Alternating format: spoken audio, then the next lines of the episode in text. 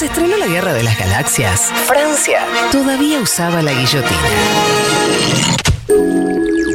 Delicias del primer mundo.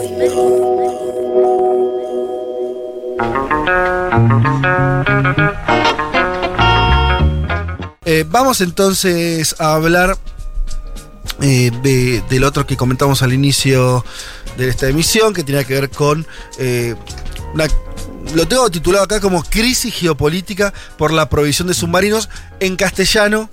Déjame lo decirte así, mientras la paloma gigante desciende nuevamente a nuestra eh, a nuestro patio, que básicamente podemos decir que los yanquis le chorearon un contrato enorme a los franceses por unos submarinos para Australia. Ese Sí. sería Esa el- es la claro, novela. Total, ¿no? Pero tiene un hito que es la fundación de una nueva alianza, que es esta alianza eh, denominada AUKUS, una alianza entre Estados Unidos, Reino Unido y Australia, presentada en la madrugada del jueves.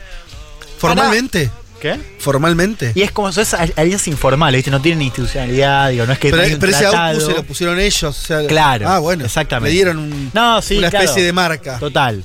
Efectivamente, y básicamente el contenido de esa alianza es eh, colaboración en materia de inteligencia, transferencia de tecnología y, entre otras cosas, esta provisión de submarinos nucleares para que Australia gane masa muscular eh, militar en el Asia-Pacífico, que es, eh, decíamos, el teatro de operaciones donde Estados Unidos pone el foco de seguridad para contener a China. Claro, eh, Australia ya tenía un contrato bastante grueso, eh, en este caso de submarinos a diésel, con Francia, que se entera, según dice eh, Francia, por la prensa de que el contrato se había roto y se había reemplazado por este nuevo contrato con eh, Estados Unidos, una decisión que naturalmente enfureció a Por- París. ¿Por Sí. qué? ¿Por qué los australianos hacen eso? ¿Cuál, cuál es el disparate? Bueno, lo que dice, no, a ver, esto es en el marco de esta alianza, lo que dice Australia es que eh, ellos tomaron una decisión en base a la tecnología, es decir, esto de los submarinos nucleares serían mejores que los submarinos de diésel Mm. y que había eh, problemas en el contrato, sobre todo en términos de, de plazos de entrega. Lo que dice Francia es, es una nosotros excusa. ya la habíamos discutido, claro, y lo que dicen es, nosotros le ofrecimos submarinos diésel porque ellos nos pidieron eso. O sea, Francia también produce otros. Ajá. Eh, entonces dice, nos- y además nos enteramos de esta manera, una manera muy burda, pero diciendo que esto que dice Australia no es así, ¿no? que eh, esto es falso. Australia también dice que Francia estaba avisada, que Macron ya sabía. Bueno, eso no lo vamos a saber. Tengo una pregunta, eh, por ahí no, no- no- no- no te quiero tirar un piedrazo. Es que no sé nada del tema, te me interesa. ¿Los producían empresas privadas francesas, el Estado francés? Eh, la empresa es la empresa Naval, Naval Group, creo que se llama. eh, ah, es una empresa. Sí. Mamita. Sí, sí, sí. Qué Es- contrato, es, ¿eh? Es un contrato por 90 mil millones de dólares y muy a futuro, porque son 12. o sea, el- el- Es una empresa de capitales franceses. Claro, exactamente.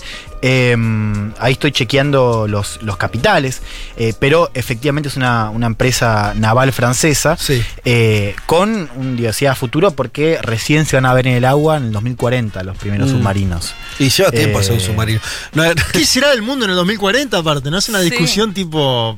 pero submarino puedes suponer que va a haber. Y Sí, sí, sí. si hay, que hay humanos, decís. Claro. Agua va a haber seguro, porque está, ¿no? El calentamiento global hace que haya cada vez más agua. Así que, bueno, si hay más agua, submarino va a haber. Es una empresa estatal, ahí estoy chequeando. es una empresa estatal. Ah, bueno, cobra. digo, la pregunta es obvia, ¿no? Digo, no, eh, sería entendible que los franceses defiendan a una, a, una, a una empresa de capitales franceses, pero todavía más si es del Estado francés. Efectivamente, sí, sí, sí. sí no, Porque se toca más también los geopolíticos. se Claro, toca más a ver, todo. la cuestión es, claro, la humillación que siente Francia es geopolítica, que ahora también tiene otros condimentos que ahora voy a, a comentar, pero les decía una decisión que enfurece a los franceses, eh, una puñalada por la espalda, Mm. dice, así lo describe el canciller eh, francés, que también apuntó contra Estados Unidos. Escuchemos lo que decía después de conocerse la noticia. c'est vraiment en bon français euh, un coup dans le dos. Nous avions euh, établi avec euh, l'Australie une relation de confiance. Cette confiance est trahie. Et je suis aujourd'hui euh, en colère, avec beaucoup d'amertume sur euh, cette rupture. Et vous avez D'autant prévenu- plus que ça ne se fait pas entre alliés. Et ça ne se fait pas en en plus quand il y a eu d'abord deux ans de négociations pour ce contrat. Je suis euh, vraiment très en colère. Et puis, ce qui, ce qui me préoccupe euh, aussi dans tout cela, euh, c'est finalement aussi le comportement américain. Vous en voulez aux Parce Américains? ben, Parce que euh, cette décision unilatérale, brutale, imprévisible, ça ressemble beaucoup à ce que faisait M. Trump. Paso a Eh, traducir. Decisión unilateral. Dice, ¿Puedo decir, perdón, una cosa, Sí. ¿puedo decir que me causa eh, la, la misma sensación que escuchar latín, escuchar idiomas que salen en un solo país? ¿En qué Siento. sentido? y ¿Cómo? ¿Sentís bronca? No, no. No, Ah. como algo de. como. como algo. Lindo.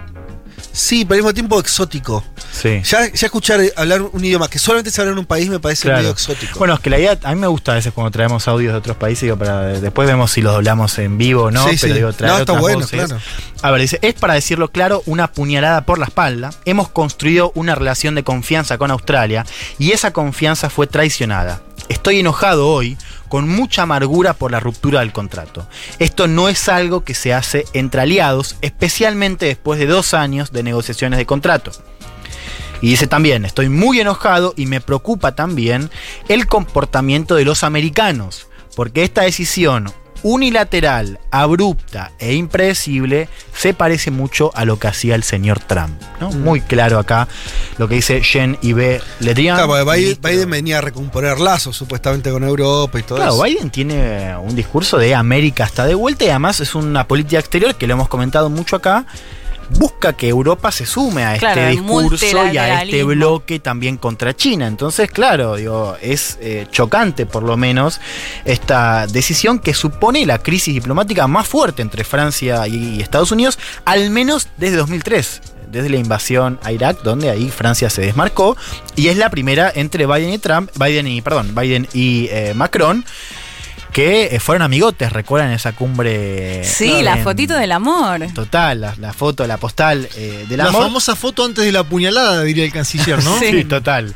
Eh, bueno, Macron llamó a embajadores, llamó a consulta a embajadores de Estados Unidos y de Australia, lo cual supone ya. Es bastante, eh, es- sí, sí, sí, es muy fuerte. Se Realmente. hace en, en la región, por ejemplo, me acuerdo de cosas que, que hizo Maduro. Sí. Digo, son gestos de política muy, Sí, muy pasó, fuertes. Sí, pasó con lo Nicaragua. Nicaragua. Exacto, Exacto. Pasó con Nicaragua, eh, claro, ¿no? Es una manera de, de- de manifestar disconformidad sin una ruptura, pero efectivamente, bueno, desde Francia dicen que esto también va a tener otra eh, respuesta, digo, va a ser algo que produzca olas eh, futuras. Eh, decíamos, a ver, Francia y Estados Unidos son dos aliados de, de la OTAN. Eh, y creo que, que acá lo que está de fondo es algo que también hemos comentado en este programa y es un síntoma, eh, que es, eh, bueno, la creencia con mucha razón de Francia de que los planes militares de Estados Unidos, bueno, ponen a Francia, pero a Europa en general, en una situación bastante incómoda, ¿no? Cuando digo incómoda digo más, más bien irrelevancia. De hecho, no es casual porque Macron, y esto también lo hemos dicho acá en este programa, es quizás el líder europeo que más eh, importancia le ha dado la idea de que Europa tiene que armarse por su cuenta, es decir, empezar a apostar en materia de defensa y dejar de depender de Estados Unidos. O- eh, bueno, Macron fue el- uno de los que dijo que la OTAN estaba en muerte cerebral, Claro. lo cual fue una bomba realmente y que marca, digo, justamente cómo Francia se toma estas cuestiones. Ya lo veníamos viendo con Trump y ahora me parece que con Así Biden que- profundiza también. Claro, esta- esto va a reforzar más esa idea de refuerza Macron. totalmente esa idea, claro, sobre todo por, por- también por lo burdo, digo, por la no consulta. Esto además viene, ya lo vimos en Afganistán, recuerdo, en Afganistán hubo también con esta crisis una, una idea de que, de que Europa había sido, no, que no había sido consultada por Estados Unidos y que no hubo coordinación. Bueno, acá vemos también eh, otro punto. Digo, hay que entender también la cuestión de la humillación de Francia. Francia se sigue viendo como una potencia en el Asia-Pacífico. En parte porque sigue teniendo territorios, digo, la Polinesia, Nueva Caledonia. eh, y también hay una cuestión de timing, que es, también me parece que ayuda a entender lo burdo de esta maniobra de Estados Unidos.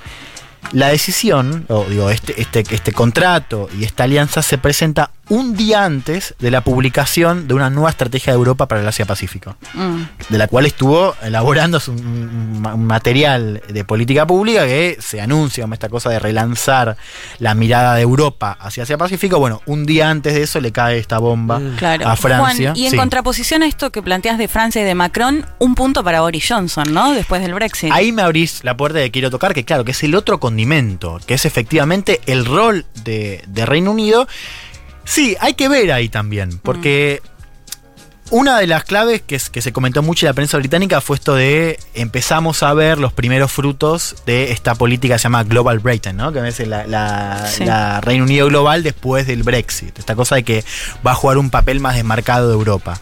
Ahora, yo creo que ahí no está tan claro, porque lo que estamos viendo acá es que acá le, le- le- o sea, lo, lo- medio que le hace sombra a Francia, pero digo, sigue siendo una iniciativa de Estados Unidos, no es una iniciativa de Reino Unido. Digo, esta cosa de la, de la Gran Bretaña global se parece mucho a estar en el asiento al lado de Estados Unidos. Digo, me O sea, parece es algo que de la dependencia de Europa para depender de Estados total, Unidos. o sea, lo embroma Francia. Francia, recordemos, es eh, siempre fue junto a Reino Unido la, la otra potencia militar, digo, en el seno de la Unión Europea. Hmm.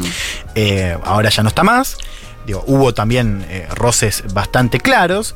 eh, Pero efectivamente puede ser vista como un punto a favor, digo, ese desmarque de Europa, pero también muy al lado y muy dirigido por Estados Unidos, ¿no? Que me parece que es otro punto que vimos también con Afganistán, pero esto que decís, Leti, justamente motivó una respuesta de eh, Reino Unido que salió a decir, bueno, esto no es nada personal contra Francia, esto lo decía Australia. Escuchemos, como lo decía Ben Wallace, ministro de Defensa británico. And, of course, each country has to make those choices in its own national security interests, and, and they have taken that decision. Look, we, we, we have no intention of doing anything to antagonize the French. The French are some of our closest military allies in Europe. We are uh, sizable and, and comparable forces, uh, and we do things together in West Africa. Cada país tiene que tomar esas decisiones en sus propios intereses de seguridad nacional y ellos han tomado esa decisión. Hablando de Australia. No tenemos intención de hacer nada para antagonizar a los franceses. Los franceses son uno de nuestros aliados militares más cercanos en Europa. Tenemos fuerzas considerables y comparables y hacemos cosas juntos, como en África Occidental. Acá hay una línea que es, un- es interesante, porque dice, los franceses son uno de nuestros aliados militares más cercanos en Europa. Francia es, la- la- sí es Claro. una potencia militar global. Sí. ¿no? Eh, lo cual también me parece un poco llamativo de, de- de esta respuesta que hace Reino Unido, que por supuesto tampoco causa mucha simpatía eh, en París, pero para entender que esta crisis tiene diferentes ejes, ¿no? Y un eje importante es China, y ahora les paso a comentar qué es lo que dijo, primero con un comunicado eh, difundido por la embajada en Washington a las horas de esta noticia diciendo que las naciones no deben construir bloques de exclusión que apunten a perjudicar los intereses de terceros. En particular, debe suprimirse la mentalidad de la Guerra Fría y Mm. los prejuicios ideológicos, dice China, ¿no? Interesante. Este es un tema China que- sintió esto, esta conformación de, de este eje Mm. Reino Unido, Australia, Estados Unidos, como contra China, Sí, claramente. Totalmente. En general. Por más que, perdón, te, te- te pregunto, Sí. por más que eh, explícitamente de, de ese lado no se dijo nada de China, ¿no? No se mencionó a China en la difusión de, en la, en la publicación de esta. Pero la- todos leyeron eso. Sí, sí, sí. Es- esto, eso, y, y además uno lee también eh, el- el- la decisión de Australia o, o el perfil que está adoptando Australia, también como una cuestión muy defensiva, eh, que quiere pasar a la ofensiva también en este, este mapa militar o de seguridad en el Asia-Pacífico contra China. Mm.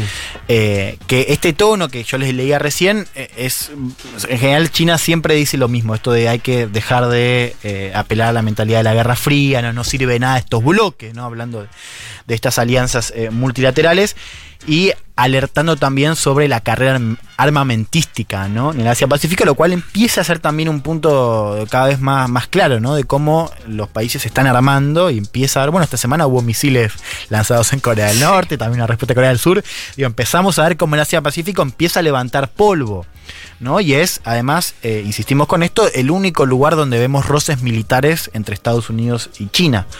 Eh, lo cual me parece que es eh, significativo. China puede ver esto, estaba pensando, ¿no? Hmm. A ver qué les parece. Como mm, dos opciones en simultáneo. Por un lado, obviamente, eh, ver que se agrupan contra el gobierno chino. Hmm. Bueno, es una actitud que vos decís, para China no es saludable ver eso. Es decir, se están agrupando contra Claro. mí.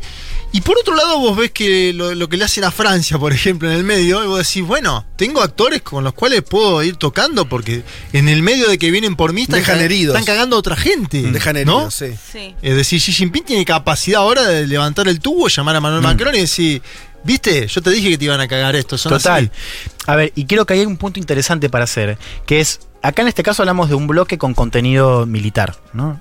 Ahora, cuando Estados Unidos piensa también en el bloque eh, contra China y, y ac- y acá pensando también en Europa, por ejemplo, en la cuestión 5G, ¿no? Claro. Ahí metemos cuestiones económicas y ahí también le dice a Europa, le dice, ojo que este vienen por tus datos. ¿no? A Claro. Australia le dicen esto, eh, hay una cuestión digo, de defensa militar, pero cuando Estados Unidos le habla a Europa dice también, ojo porque se está decidiendo sobre modelos y, y no se puede, eh, cuando habla sobre las inversiones de China, por ejemplo. Bueno, y ahí está muy claro, digo, porque digo, yo soy un, un país europeo, imagínate, del sur de Europa. No, veo que estos tipos, eh, o sea, no, no cumplen sus compromisos y además digo, nos pasan por encima, por ejemplo, en la cuestión de defensa. En el caso de Francia, digo, ¿por qué voy a apostar Claro. a, a estos bloques? Bueno, me parece que ahí, me parece que se daña también la posición de Estados Unidos.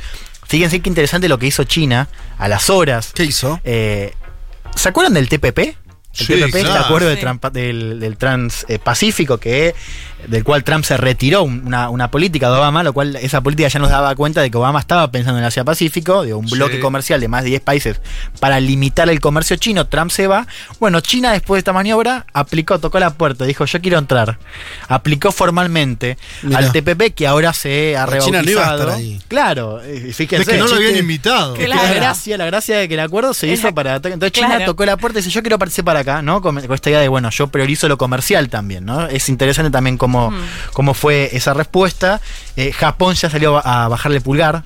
Dijo que no, que, que- que era incompatible, ¿no? que podía haber problemas. Bueno, vamos a ver cómo sigue No estás invitado, les esa aplicación, pero digo, al margen de lo que pase, me parece que es interesante la respuesta de China enmarcándolo en la cuestión comercial, ¿no? Todavía. Así- y los yankees mandaron a los japoneses a que lean que no. Claro. Sí, sí, porque- un poquito. No, porque los yankees ya no están más.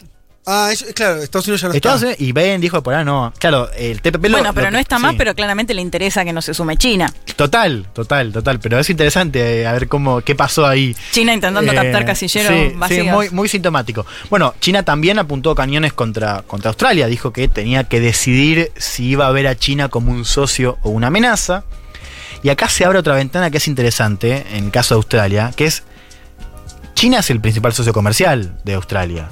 Y Australia es uno de los pocos países en los que China ha ensayado esta diplomacia más agresiva, que se conoce como la diplomacia de los guerreros, de lo- de los lobos guerreros, que básicamente empieza a ¿Cómo es eso? No vincular esa cuestiones. El- sí, es, es básicamente la diplomacia más agresiva. Bueno, con Brasil también se ensayó un poco en algunos Lobos embajadores. guerreros. Sí, los, sí, los ¿Y qué significa? Warriors. Entre otras cosas que empiezan a tener un tono diplomático más agresivo, como vimos con el caso de Brasil, donde básicamente el embajador, ¿se acuerdan? Le dijo a Eduardo Bolsonaro, al cual escuchamos hace unas horas, le dijo de descerebrado. Es decir, Sí. un tono diplomático que China Di- no mantenía. Se lo dijo a Eduardo Bolsonaro, no, no, no a Eh, de- de acuerdo, Ch- pero Churchill. eso marca- Acertó, acertó ahí el, ¿no? el pero diplomático. está bien, te entiendo. Sí, sí. pero que un Tiene diplomático- asidero, tiene, te- te- tiene asidero. Es raro viniendo de China, ese Sí, tipo de pero es otra cosa más. O Sí. sea, Y de un es- diplomático. Es, un lenguaje más agresivo, pero es también la vinculación de la agenda económica. Y esto es algo que estamos viendo en muy pocos países. Básicamente, cuando, cuando Australia eh, dijo eh, públicamente que había que eh, hacer una investigación sobre los orígenes del COVID, básicamente diciendo que podía haber salido un laboratorio en Wuhan, China dijo, ojo porque yo te, te voy a dejar de comprar carne. Y para China, que es, para Australia, siendo China el principal socio comercial, bueno, empezamos a ver, bueno, Brasil en ese momento había seguido muy de cerca eso. Para Brasil lo que había pasado en Australia fue la indicación de que, ojo, porque nos puede salir caro este discurso anti-China, porque China estamos viendo cómo empieza a vincular cuestiones económicas. Y esto quizás explica la posición de otro país que está ahí en la zona, que es Nueva Zelanda. Nueva Zelanda que no fue, o sea, no estuvo en este pacto, que tomó distancia, de hecho Jacinda Ardern, la primera ministra, salió a decir que no van a permitir que los submarinos, cuando se entreguen, falta mucho, pero que no van a permitir que los submarinos entren en aguas eh, neozelandesas, lo cual es, es- si uno mira el mapa es significativo. Dicen, no, no- nosotros no, no, no vamos a permitir que estos submarinos naveguen en, nuestras aguas. Hubo también una crítica a la derecha neozelandesa que le decía esto de eh, se nos está excluyendo, ojo, porque esto puede comprometer otros pactos. Nueva Zelanda es parte de lo que es, es Cinco Ojos, esta alianza de in- de inteligencia donde también está Canadá, pero marcando esta política exterior independiente. Eh, Escuchemos cómo lo decía Jacinda Ardern, primera ministra de Nueva Zelanda. doesn't change. This is not a treaty level arrangement. It does not change uh, our existing relationships, including Five Eyes, or our close partnership with Australia on defence matters. We have an independent foreign policy. We'll take our own view on foreign policy issues. We'll continue to make a contribution, but our lens is very much peace, stability, and a rules based order. That'll always be the case. Este no es un tratado legal, no cambia nuestras relaciones existentes, incluyendo esta alianza de cinco ojos o nuestra estrecha alianza con Australia en materia de defensa.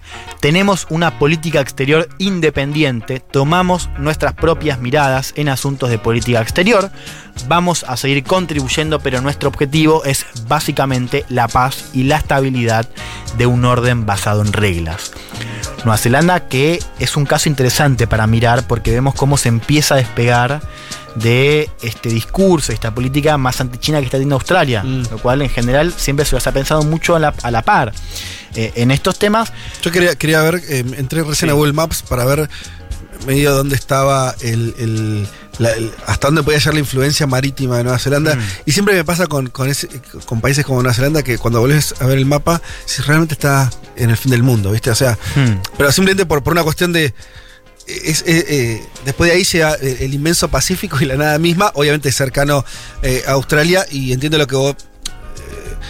Lo, lo que decís en términos también de, de- de, bueno, sí, esa, esa disputa eh, por, el, por el Pacífico y claro, la cercanía dice- relativa con Australia, Sí, pero bueno. Zelanda que dice no cuenten conmigo para esto. Bueno, cierro con esto, una línea sintomática, no solo por, por lo que motivó, digo, esta llamada consulta de embajadores en, eh, de, de Australia eh, y de, de Estados Unidos, eh, sino también lo que muestra, ¿no? solamente la cuestión de la prioridad que tiene el Asia-Pacífico en términos militares, sino también la incomodidad de Europa y en este caso de Francia, muestra también esta torpeza de Biden, digo, si es cierto que esto de que, de que Francia se enteró eh, por los medios.